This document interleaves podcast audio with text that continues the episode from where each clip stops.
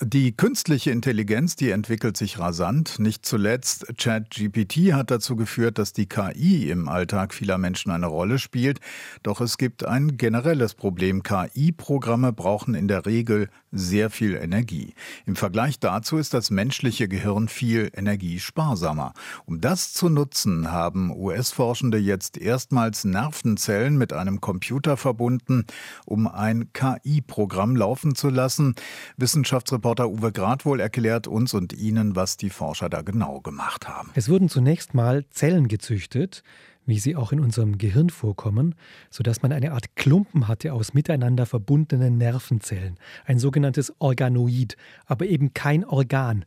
Diese Masse aus Nervenzellen, die ist nicht als Gehirn funktionsfähig, sie ist nicht wie ein Gehirn aufgebaut, es ist lediglich ein Netzwerk aus Nervenzellen, das keine bestimmte Funktion hat. Aber ich kann diesem Netzwerk elektrische Impulse aus einem Computer zuleiten und dieser Nervenzellklumpen, der gibt dann, wie das Nervenzellen so tun, auch wieder Impulse zurück, die ich wieder in den Computer einspeisen kann. Das ist so ganz grob der Aufbau des Experiments. Es ist ein Nehmen und Geben von Signalen zwischen dem Computer und diesem Nervenzellklumpen. Und warum hat die Forschung daran Interesse? Was soll das genau bringen? Also Programme im Bereich der künstlichen Intelligenz, die brauchen viel Energie, weil sie so wahnsinnig viel rechnen müssen. Die suchen in riesigen Datenmengen nach Mustern, nach Wiederholungen, nach Regelmäßigkeiten. Aber es gibt schon seit 20 Jahren eine Idee, wie man schneller und energiesparsamer so wiederkehrende Muster in diesen Datenbergen aufdecken könnte. Und genauso ist es auch mit dem Klumpen aus Nervenzellen, der jetzt mit einem Computer gekoppelt wurde. Die Zellen liefern auf eine sehr energiesparsame Weise ein Muster von elektrischen Impulsen, das der Computer eigentlich erst mühsam errechnen müsste. Aber jetzt bekommt das schon und so kann der Computer sozusagen erst einen Arbeitsschritt später ins Geschehen eingreifen. Das spart Rechenzeit und Energie und man nennt sowas übrigens Reservoir Computing, weil die ursprünglichen Signale in einer Art Reservoir aufbereitet werden. Nervenzellklumpen oder Computerchips, die man normalerweise dafür benutzt. Aber so ein bisschen Erschreckend klingt's ja schon. Hirnzellen, die mit dem Computer verkoppelt werden, erinnert so ein bisschen an Frankenstein.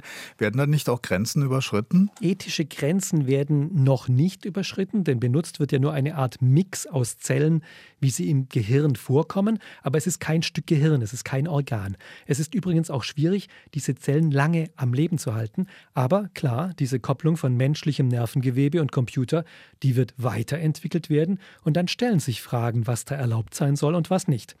Keine ethische, aber eine technische Grenze hat das Experiment in jedem Fall überschritten. Es konnte nämlich gezeigt werden, dass sich im Nervenzellklumpen, während der im Experiment eingesetzt wurde, neue Verbindungen zwischen den Zellen gebildet haben. Der Klumpen hat sich also an die Signale angepasst, mit denen er gefüttert wurde. Oder anders gesagt, er hat gelernt. Computerchips, die man normalerweise als solche Zwischenreservoire benutzt, die können das nicht. Der Zellklumpen, der bringt also etwas Neues in das Reservoir Computing mit, nämlich, dass man jetzt erstmals ein Reservoir hat, das auch mitlernt. US-Forscher verknüpfen Hirnzellen mit KI. Informationen waren das von Wissenschaftsreporter Uwe Gradwohl. RBB 24 Inforadio vom Rundfunk Berlin-Brandenburg.